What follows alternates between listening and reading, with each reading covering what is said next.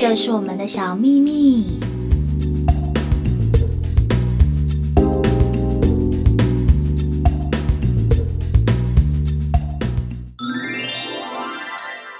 老公，那伊家里不公平啊呐、是安怎讲？因为家就谁？倒位就 谁家啦， 很抗去啦。哎娜，你真的是真爱，这么小你也爱，啊，毋过讲实在话啦，你嘛是真爱啦，因为我这大家像迄咪姑， 小工咧爱我， 安怎拢会寻毋着所在啊？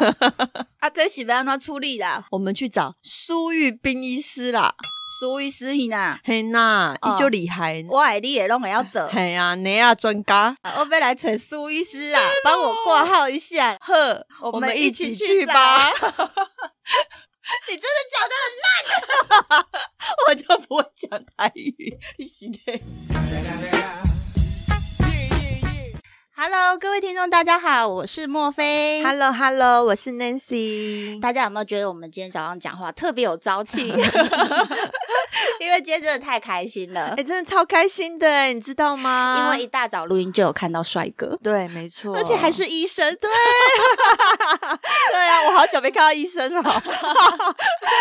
好，收听小秘密的听众今天有福了。我们今天小秘密大来宾特别邀请到一位型男医师，听说这位医师被大家称为南部的女乳王真的是女乳王哎、我没有看过开那么多女乳 的。哎、我们南部是不是很喜欢称王 啊？ 对呀、一定要用什么王有没哦有？馄饨大王王、王， 牛乳大王。 对对对， 好了，让我们欢迎苏玉斌苏医师，耶、 Hello，大家好，我是苏玉斌医师。嗨，苏医师，不知不觉我们好像认识了八九年有喽，有应该超过吧？真的。对、呀、真的。那时超候我过们好欸样哦而且那时候我真的很年轻， 我都当妈了。 我们三个那时候都很年 轻，不会，所以是还是看起来依然保持着他的对啊，好型男神样奇哦！红酒喝太多嘛， 对对对，他都就是有泡泡在红酒里，有没 有？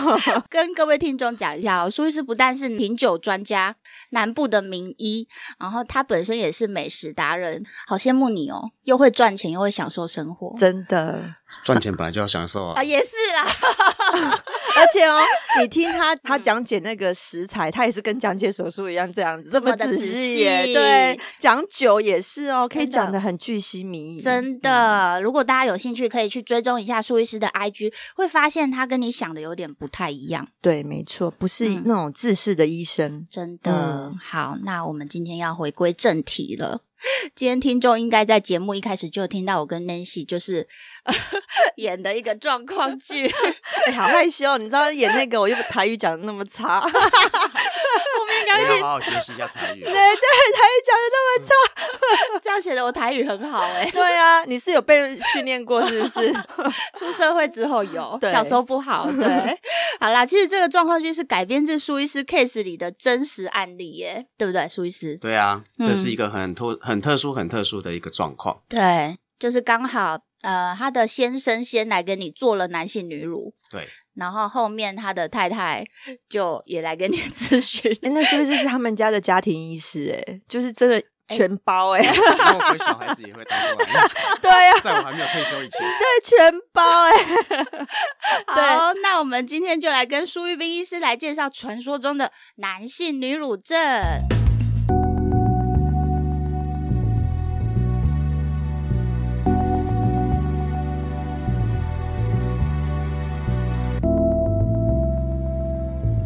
天气热也无法随性的穿着轻薄的 T 恤，流汗也要担心胸部激突被看到，不管怎么锻炼我的胸肌，乳头就是两坨尖尖那么大个。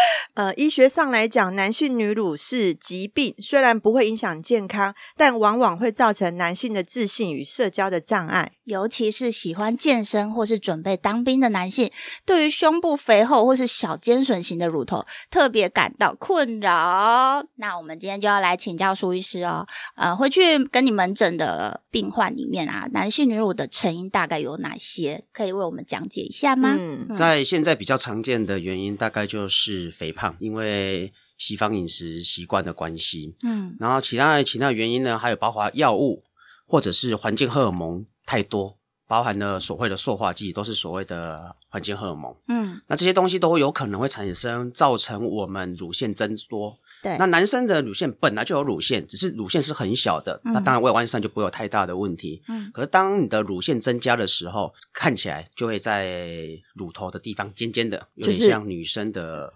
两坨尖尖那么大对个，对对对对。但是为什么这个名字叫嗯做男性女乳症的原因？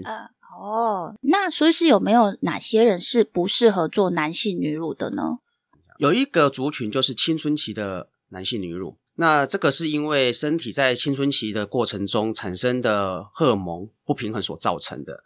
许多人在青春期过后之后，荷尔蒙恢复到正常了，这种状况之下，它就会男性乳就会解决掉了。那这种状况就不建议在太早的时候去做手术，可以观察到十八二十岁之后再来考虑要不要做男性乳症的手术。嗯，对，因为真的很多小朋友有没有，嗯就是那种国中还是国小下课的时候，你就会看到他们两个，就是他们两个穿穿那个对运啊动运动服服那边海嘞海嘞， 对，对不对？ 因为现在小孩子肥胖的比例是很高的啦，然后通常这样的小朋友就跑去咸酥鸡的那个摊位前面，那个阿姨我要一个鸡排， 对不对？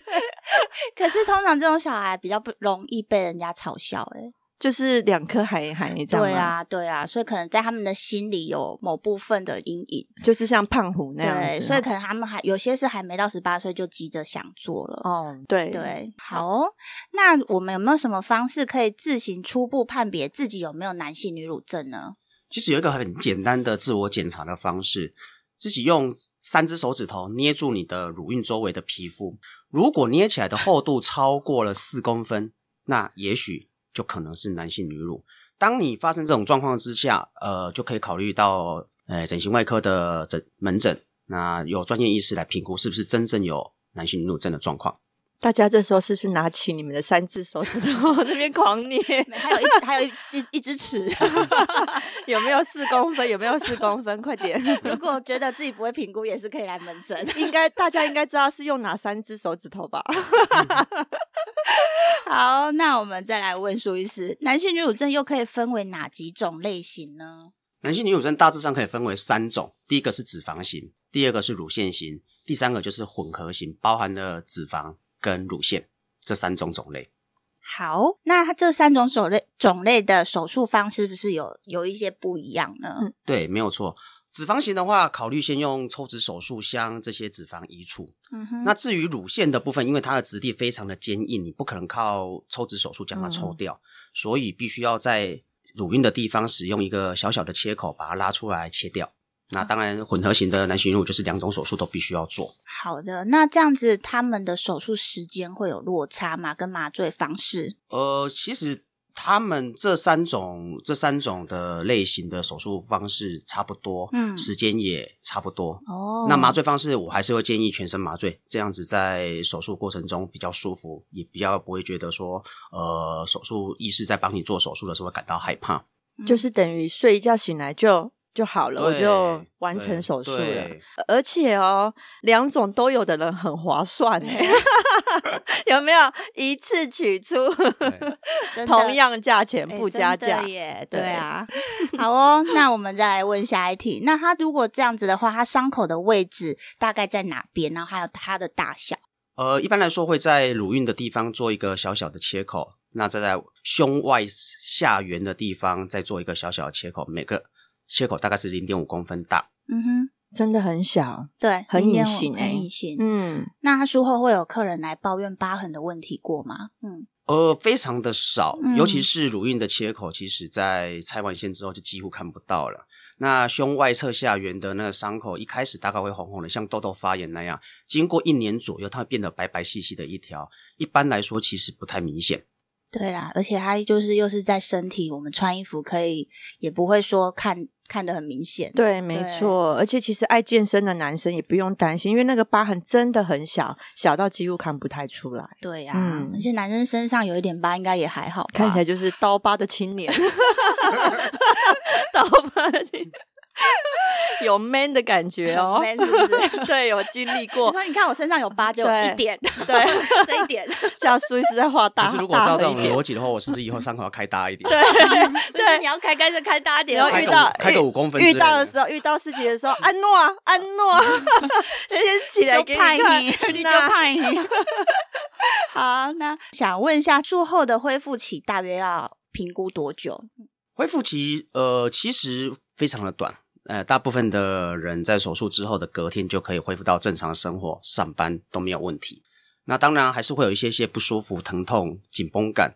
一般来说，大概两三个星期之后，这些状况就会改善了。哇，那真的蛮快的哎、如果对，那苏医师是不是我们术后是不是需要穿一个塑身衣？对，这大样部分的状况之下，手术之后需要穿一个星期的塑身衣。那当然还有另外一个族群，除了本身有脂肪、有乳腺之外，还有加上皮肤松弛的状况。针对这个族群，我会建议大概手术之后要穿一个月的塑身衣，尽快让皮肤贴合回去。那说生衣穿的时间呢？呃，我会建议在手术后一个星期二十四小时穿着，嗯，一个星期之后，假设说是需要穿一个月的族群，在一个星期之后，呃，可以在方便的时候穿。例如说白天要上班觉得热，那白天不要穿，回到家就穿。嗯嗯晚上觉得穿着不好睡觉，那就在你醒着的时候还没有睡觉的时候就尽量穿着，哦这样子可以让你的皮肤尽量贴合回去，效果会比较好。而且哦，我跟你说，这个塑身衣你们不要把它想成就是像那种妈妈的塑身衣，并不是哦，它是型男版塑身 衣。 背心型的啦。对，所以嗯穿起来其实一点都不可怕。对啊，其实嗯不跟大家讲，穿起来有点像很多的那种喜欢健身的男生穿着紧身的那种 T 恤的感觉，对，所背心以的感觉。真的不用担心。嗯，那他有没有什么禁忌啊？就是如果说手术完之后有没有什么注意的事事项这样子？手术前我有抽烟的族群，我建议手术前一个星期就要开始戒烟。手术之后，当然在一个月之内不要抽烟，因为尼古丁会引起影响这个伤口的愈合。啊，其他的部分大概就是一个手术之后一个礼拜，不要去做劳力性的工作，不要做剧烈的运动。那其实手术之后的照顾是非常的简单的，也不需要特别做什么补品，也不需要特别吃什么营养品，不需要嗯正常的生活饮食，这样就行了。哦就是他建议也不要术后提重物，或是对，大概在一个星期左右。那如果说一个星期之后他想去快走那一些的是 OK 的吗？没有问题啊。其实快走在隔天、第二天、第三天就可以去快走了。哦，就因为穿那着塑身衣。对，因为毕竟没有运动到上半身嘛。嗯哼哼哼哼，那就是一样，就是打扮的像要去健身一样，但是是去快快走。 是啊，嗯是对 啊，对对， 对，就说哎，我要去健身啊，这样，但是去快走这样。 对，刚好穿着对穿穿着穿着那个塑身衣那个塑身衣，又很像去健对身房。对掩对人没掩人错口目这样子对。好哦，那最后他有没有什么后遗症呢？因为好像网络上有看到一些说，呃，高原变成盆地的状态。嗯，其实男性女乳症并不是一个太困难处理的问题，不过还是要找到专业的医师来处理。嗯，刚刚主持人有提到说，呃，高原病盆地一般来说都是在处理脂肪的过程中，并没有把它做得非常的平均，那就会变成一个凹陷的状况。这种状况就是找到专业的医师，其实是可以解决的。大家有没有很了解男性女乳的部分 了？对，没错，因为呃苏医师也做了蛮完整的讲解，嗯嗯，，可以帮自己的男朋友或是老公听一下这个部分。或是叫他们来听。 对， 对啊，就其是实现在在台湾，男性女症并不是一个非常少见的状况， 对，只是许多人不知道自己是男性女乳。对哎，嗯包含你有时候去运动的时候，你会发现，哎，其实真的旁边周遭有人蛮比例不少，大概有十 percent、二十 percent 的男生，其实是真的有这个问题的。，对，没错，他们就是就像刚刚我们讲的，就是不管怎么健健身，他的乳头那边就还是尖尖的，真的，而且嗯这个去当兵真的会被人家充电欸呢、 充好电。可怕、哦。对啊，所以以前以前其实有有一个有一个状况嘛，就是大概在呃七月八月的时候，男性女乳症的患者会突然间增加非常多。哦为什要么？因为去收到订 单了，哦， 对哎他大们概会害八怕，月害怕被九月十抓去充电。 八月九月八月九月十月的时候呢，就准备要入伍了，嗯那他们就会担心，那进去的时候会不会被人家。来求嘲姐笑，， 对，嘲笑。那以现在的以现在的的名词叫做霸凌嘛？对，没学错 弟弟来就来，一来，哎、我们讲的好好真实 哦，我们这可能有年龄上的限制。对，好真实的对话。 啊，小屁屁的听众真的太有福气了，已经对省了好几百块的咨询费了。对，没 错。好，那男性乳部分呢，我们大概是讲到这边。对，我们接下来来一个重头戏了。没错，哦，这就是大家最想要听的啦！海娜，我对，们女生最想听 的。没错。 Hello，我是莫菲， 我是 Nancy，跟着我们一起找出属于你的高级美。请锁定 Boss Online。每周二晚上七点，嘘，这是我们的小秘密。 周围多少人都在咨询这个部分，嗯都跨不出去去，就是去门 诊， 为什么嗯平乳症或者是女性男乳症的人这么多啊？ 真的，怎么上帝那么不公平 啊？真的，喜对啊， 为什么男生猛长，女生 就是就是长错长地不方长不出来？ 到底怎么回事呢？好啦，那我们就来请教苏医师，隆乳的族群大概有哪些人呢？其实比较常见的，因为东方人、台湾人的体型都是比较偏比较呃扁平的体型，嗯所以以在年轻女性常常会发生，就是觉得自己的上胸围不够，这是其中一个族群。嗯那第二个族族群是产后的妈妈，因为喂母奶之后产生的乳房萎缩，嗯这是另外一个族群，比较常见，大概是这两个族群。真的，产后妈妈我很有感觉，她的位置好像会下降。嗯会有点 lanky。 对对，她的位置变， 好像变得比较低了一点。对，那年轻族群的话，可能就对自己要求比较高啦，哎呀对希望没错漂亮这样子，对，希望就是车头灯打得很 亮。 对啊，尤其现在现现在大家已经不是那么的保守，想要对，嗯哎、给其他人看到好身材，对甚至出去玩的时候，哎、蛮姐敢露的。姐妹对们也是会这样嗯互相比较嘛。对，就是越大越好。哎，现在年轻的妹妹真的是哎，真她的们做了也不怕让人家知道，而且还嗯要越大越好，还怕你不知道我有对隆，对对，，以前就是我不想让人家知道哦，就是不不要要，紧紧，对对对对对，现在是啊，怎么只有这样子？要大一点呢、也没有办法做到 G F 哎 G F G 这样子，哎，可是以美感来讲的话，男生是不是比较喜不喜欢露太多啊？就是喜欢那种包紧紧，可是就是洞脱房脱洞房花烛夜的时候打开，谁哇在跟你洞房花烛夜啊？ 有珍宝？那是以前好不好？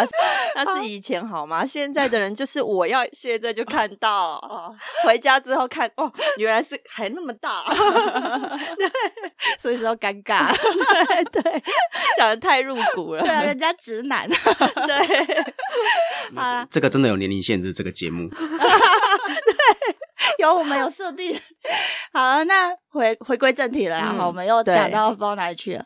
那我们想问一下苏医师，植入物的材质有分哪些呢？哦，现在真的好多哦，对真的，嗯，嗯，对，现在台湾大概有五种的合法的果冻材质：圆形的光滑面、嗯磨滴、柔滴、圆形的绒毛面跟水滴。那当然，每一种材质有不同的特性，也有不同适合的族群。嗯，那就看手术前的咨询怎么样跟医师的讨论。哎，材质的部嗯分，是因为现在网络其实搜寻上也是蛮方便的。，哦对。我发现好像某一些厂商，它广告打的特别大的时候，是不是呃嗯那那一些那那一个些时期就会对，特别就是特别多来咨询这个部分，像好像摩的之前就是一个，好像是一个导向，对不对？一个很成功的行销，嗯，对，那苏医师，你觉得有没有分为？比如说，假设它是呃产后萎缩型的，它比较适合哪一种材质？还是说哪些材质它会不会比较容易产生什么后遗症之类的？嗯，像夹膜啊，还是对对对，我的对意思就是这样。嗯其实以我的经验，我认为任何的假体在假母挛缩的机会其实是差不多的，没有太大的差异性、啊。其实也越来越多的文献告诉我们这样这样的一个状况。嗯那至于什么样的假体适合什么样的族群，一般来说，如果原本就是比较扁平的身材，嗯嗯，呃，乳房组织本来是比较薄的，嗯我就会建议放尽量软的组织，买尽量软的材质，嗯，例如说呃平圆形的光滑面跟嗯摩的这种比较软的材质。嗯那如果是一个萎缩下垂比较严重、皮肤松弛状况比较厉害的族嗯群，需要一个比较强的支撑力的话，嗯我就会建议使用圆形的绒毛面或者是水滴。它可以提供一个比较强的支撑力。哦，那这样大家就知道了吼。对，而因为不它有是点就是可以有一点提乳的效果。对，而不是就是一昧的只是让那个厂商在打广告，呃，让你导向说你一定要做哪一种。因为其实以以前我在咨询的过程当中，我就有发现到说，有一些客人他的脑筋已经就是被某些东西导向了，嗯你他你你已经完全不看他自己的条件，嗯就是他来我就是说我只想做哪一种，嗯但是他的条件下面可能是不太适合做这种的。嗯对，所以就是被那个厂商成功的行销过去了。对啊，这个就是为什么需要来跟专业的医师讨论的原因嘛。嗯对对对对，没。错。好，那手术的方式呢？现在都采用哪一种的手术方式？嗯现在世界上的主流大概都是从腋下使用内视镜，嗯这是现在世界上最主流的最主流的一个手术手术方方法。式。嗯当然还有其他的切口，例如乳晕缺口以及胸下缘切口。嗯这个东西，这种切口的手术方式，其实对于西方人来说没有什么太大的问题，因为本身西方人就不太会长疤。可是对于东方人，尤其是台湾这种东南亚人种的体质来说，我们的躯干、我们的胸部是非常容易长疤的部位，在这两个地方做切口，其实还是有比较高的机会产生比较不好看的疤痕。嗯，所以苏医师是建议的话，是以腋下为主。对我的建议会主要是从腋下使用内视镜，嗯哼哼那这样子在手术过程中做精确的切割跟止血，手术之后的疼痛就会降到比较低，手术之哦后的误差也会降到比较低，角膜挛缩机会也可以降低。哦，可是我之前好像也有听说过从肚脐的。哦，对，这在台湾大概只有很少数、很少数的医师是从肚脐来做。嗯哼哼，那可是这种手术方式，其实因为距离我们的胸部比较远，嗯用这种切口来做手术的话，嗯对于手术的过程中限制比较多。嗯例如说假体没有办法放到比较大的尺寸，或者是在呃这过程中，如果呃技术不够成熟的话，是不是会产生比较多的破坏？嗯那当然，这个东西如果原本就是专门做这个手术方式的医师，不会有这个问题啦。嗯，可是这个手术并不是目前手术隆乳手术的主流。了解。那隆乳手术的话，都是采用全身麻醉的方式吗？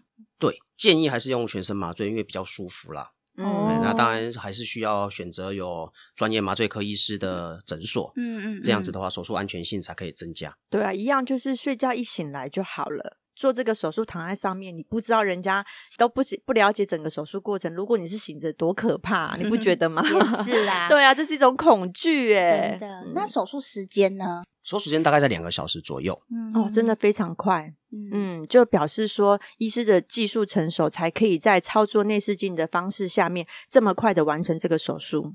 好的嗯。那我们现在目前义乳放置的位置呢？溢乳方式的位置大概有三种，第一个是乳腺下，第二个是筋膜下，第三个是肌肉下。嗯那如果是原本比较扁平的身材，原本乳房组织就比较薄的，嗯我会建议放在肌肉下，这样子触感会比较好，形状会比较自然。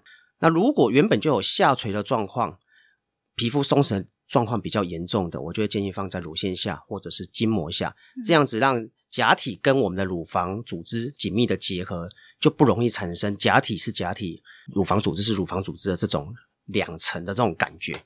那哦苏医师，那呃，请问一下，就是那个筋膜下是不是所谓人家讲的那种半筋半肉呢？是吗？其实不是。呃，所谓的半筋半肉指的是肌肉下双平面，它正确名称是肌肉下双平面。哦那半筋半肉只是网络上的一个比较通俗的一个说法。对，因为我看到很多人都会来咨询说，哎、我要我要半放筋在半半肉筋你半是肉，要牛肉 面吗？对，半斤半肉听起来哦，好像半斤半肉，这是我现在是要卖哪一种肉？ 对，因为对，双平面的意思说，在上半部放在肌肉下，下半部放在筋膜下，这样子的手术方式可以让假体的形状呈现出来比较自然，那也可以让胸下缘比较不饱满的人，可以像胸下缘变得更饱满。哦所以为什么要成？称为称为呃所谓的双平面，就是这个样子。哦，原来是这样，真的长知识了哎，真的，我懂了。就是有些人可能嗯会有反应，说他的乳侧缘摸得到那个带子的感觉。，对，那如果说就是有放在肌肉下的话，是比较摸不到那个对感觉的。它有点嗯覆盖到它一点点。对嗯对对对，好哦。那我们来讨论一下术后的修复，它要它有没有什么呃术后的恢复期的时间，跟它如何照顾这样子？嗯隆乳手术之后，其实照顾也是非常的简单。哦，不过如果是伤口放在腋下的话，我会建议手术之后手部的动作不要太大，大概两个星期左右，不然伤口会愈合不良。之后我会建议在呃隆乳手术之后呢，做一点点轻柔的按摩，除非是做的圆形绒毛面或者是水滴，那这种本来就不应该要按摩的假体。其他的，例如说圆形的光滑面、磨滴跟揉滴，我都会做建议做一点点轻柔的按摩，这样子的话，手术之后的效果会比较好。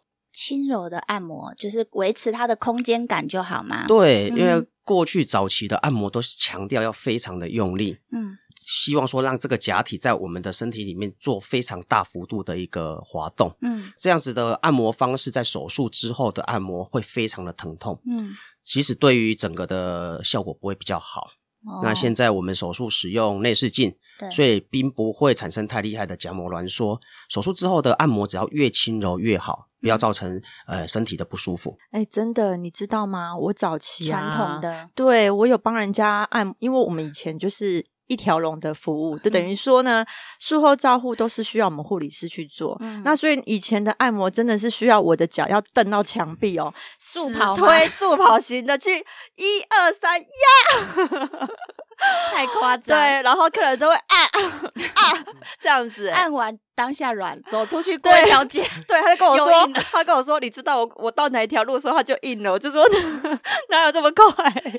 我都已经冒汗冒成这样，他跟我说走到哪一条路他就硬了。可是，所以是我听网络上很多人讲说啊，龙乳会有那种被卡车碾过的那一种痛，好像好像他们真的被卡车碾过一样、哎对啊。到底现在的龙乳还会这么痛吗？过去的手术方式因为没有内视镜的辅助，所以其实会伤害到很多旁边的神经组织。手术之后疼痛感当然就很大。嗯，那现在使用的内视镜其实就是把该切开的地方做精确的剥离，不应该伤到的地方不要去动它。那当然手术之后的疼痛感就会大幅的减少。哦，那内视镜真的是这个世纪很伟大的发明。对，对，没错，我觉得苏西应该是很会打那种那种那种三 D 那种电动，你有没有觉得？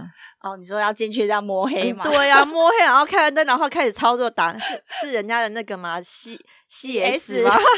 哎，现在讲 CS 是过时了。哎、我不知道，因为我现在不会玩线上游戏啊。但是你知道吗？因为我看过他开刀，嗯我觉得这就是一一定是非常会打电动的人才会做的，就是才有办法开的刀、哎，是吗？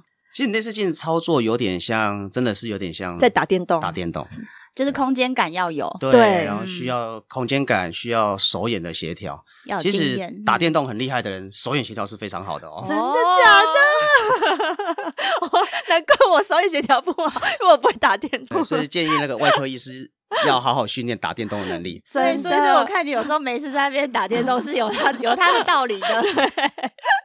舒压那是舒压啊哦，舒对压舒压对。好，那我们隆乳的部分的话，它有没有提供什么保固呢？现在台湾的五种材质里面，大概只有摩的有提供保固，有嗯原厂提供保固。嗯，诶，十年之内有产生第三度或第四度的夹膜挛缩，需要重新手术的话，原厂有提供一个全新的免费的假体，哦，这是保固的部分这啊。是嗯保护的部分。哦，但其实我觉得也不要呃钻研在于这个保固。我个嗯人觉得，其实你只要找到就是有经验、经验好的医师，像苏医师这样的医生，嗯那帮你做手术的话，其实你的内心是比较安心的，而且你的手术才是有真正的保障，嗯而不是只是说我要那一颗的保固。有没有这样也是子？对啊，呀，没有错啊，没有人想要开嗯第二次刀吧？对真的对，对重点不在于那一颗，是在于手术的医师的经验，哦没错，对，能带给你比较没错安心的感觉，这才是真正的保固。真的，嗯我们真的就是今天收获非常满。哎，等一下，我还想补充一点，因为很多荣辱的人可能不知道术后它会被包成什么样子。哦，对，那其实我看过苏医师，他手术完之后，他就是真的只有包两条束胸带，其实看起来就很像你穿小可爱一样，并不会像呃网络上的有有一些被捆绑的，很像就木是木乃伊吗？对，好像 发生真的像发生车祸一样，对，这样是让你走不出去的，而且嗯上班你可能一直要想着说我领子要多高多高才可以遮盖，嗯对，那但是苏医师他手术完之后，他是真的只有两条束胸带在你的胸口，那两条束胸带要大概捆多久呢？就像刚刚练习说的，没有错，手术之后只有两条束胸带。那不过在手术之后两个星期左右，因为胸部的肿胀大概已经完全的消肿了，这时候我就会建议我的客人去买没有钢圈的胸罩。嗯，那穿着没有钢圈的胸罩，加上上胸的束胸带，这样就可以了。那这样子的包扎方式，其实就像我们一般人一样，穿个外套根本不会有人注意到的，穿个 T 恤就也不会有人注意到的。对，那这个束上胸的束胸带要使用一个半月的时间，要等到皮肤放松之后，这个束胸带就可以拿掉。那至于下胸围的无钢圈胸罩，要穿着三个月，嗯三个月之后，等到整个隆乳的形状定型了之后，就可以穿着有钢圈的胸罩了。哦，有没有听起来觉得很不错，对不对？其就真的是一个小可爱的感觉。其实我身边有做过隆乳的朋友们啊，几乎没有人跟我抱怨过去后悔做隆乳、欸，诶、真的，这是一个自信大提升啊！只有抱。怨过怎么没有做大一点。对，因为这就是 一个一盏还有光明还有后灯啊后悔太晚做，哎、真的对啊，这这就是一个光明灯，就是不用去庙里点，就是自 己点来找苏医师点 点你的光嗯明灯。又是老话一句，早做晚做都要做，啊对呀、啊早点早点享受早点做早点对享不受，对？嗯而且你看哦，你花这个钱去买一个名牌包，你不如挂两盏明灯在你身上，对不对？自我发 光，这么会讲，真的比你买那个二十万的名牌包来的有效益多 了。反正投资在自己身上都是值得的。而且哦，二十四小时随时挂着，对对对啊，说到这个，是不是有人做太大之后觉得有负担的吗？是真的有这样子的事情吗？很少很少见。真的、哦，因为比较常见的反而是说，当初怎么没有做大一点，哦，目前做过最大的尺寸大概到几 CC？六百六百大概是几个 cup？六百大概是四到五个 cup，增加四到五个 cup。那假设如果它有 B 的话，我那就是。 B C 哎、我们算数很差 G G 吧，G 奶。 ，G 到 H 了哈哎。呀，对啊，如果它的体型又是属于窄版，然后扁身窄版，那这样看起来真的很大哎、虽然我觉得我们介绍今天介绍这么多啊，还是要跟大家讲一下，会因为个人的体质跟状况不同，所以还是建议大家要去门诊跟医生啊咨询完之后，才会比较了解自己适合做什么。对，没错，对，那如果大家想要了解更多，也欢迎听众可以私讯我们的 IG，或者是加小秘密的 LINE 社群，我跟 Nancy 都会很尽力的为大家讲解。对，大家记得加入 哦。对然后也可以去加一下苏医师的 IG 或者是他的脸书吗？脸书对，脸书。哎，苏医师，我觉得你的 IG 跟你的脸书的走向好像不太一样哎、IG 呃是不是比较分享是有时候还会分享美食？对 IG 上还有我的喜好，例对哦如喝酒跟 吃饭。，那苏医师真的很懂酒其实我还真是的我还是认为啦，这种美食美酒跟手术一样，因为我们是做嗯美美感容手术，嗯对我们喜欢美好的东西。是，那好喝的葡萄酒跟好吃的食物，其实也带让我们带给我们，呃，人生是美好的、正向的。真的所以我认为其实是一样的东西。真的，我觉得人呐、要懂得欣赏美好的事物，对这非常的重要。还有美感啊，对，对有有些人他是懂得欣，他是去欣赏，但是他都欣赏到不对的东西。 像苏医师，他欣赏的就是有质感的东西。嗯对，因为你会发现有一些人他的美感很不好的时候，有嗯时候做出来的东西可能会跟你想象中的不太一 样，对不对？就像一个人的穿搭，对不哦对？对有些对一样都是爱漂亮，可是嗯你会发现有两种爱漂亮的人，一种穿起来很有质感，嗯一种穿起来好像漏掉了。嗯对不对？但是你不是说那个 low 掉的就不爱漂亮哦，她也是爱漂亮哦。对。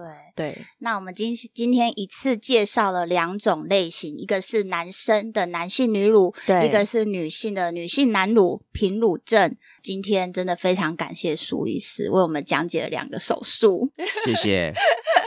好那下次我还想再邀请苏医师，可以吗？ 讲那什有么？什么问题讲呢？什么美酒吗？ 哦，不是只要讲美酒，要讲很多，好不好？我们听众朋友都很想听听听听听鼻子好了，下次我们可以来讲讲鼻子，哦，苏医师也是鼻子的达 人，真的嗯的好。哦。那我们今天谢谢感谢苏医师，期待我们下一次再有机会邀请苏医师来上我们的节目。谢谢，谢谢大家，那我们谢谢苏医师，啊嗯好，谢，谢，拜拜，拜拜，拜拜。拜。 有个收听小技巧要告诉大家哦。那我们往下看一下资讯栏，里面有节目的留言连结，如果你听完觉得我们在爱美小秘密很不错的话，直接来给我们五星评论加留言，然后呢，再来透过抖内的部分 来请我们喝一杯咖啡吧。让我们可以继续创作，继续提供你们爱美的小知识。谢谢你们哦，拜拜。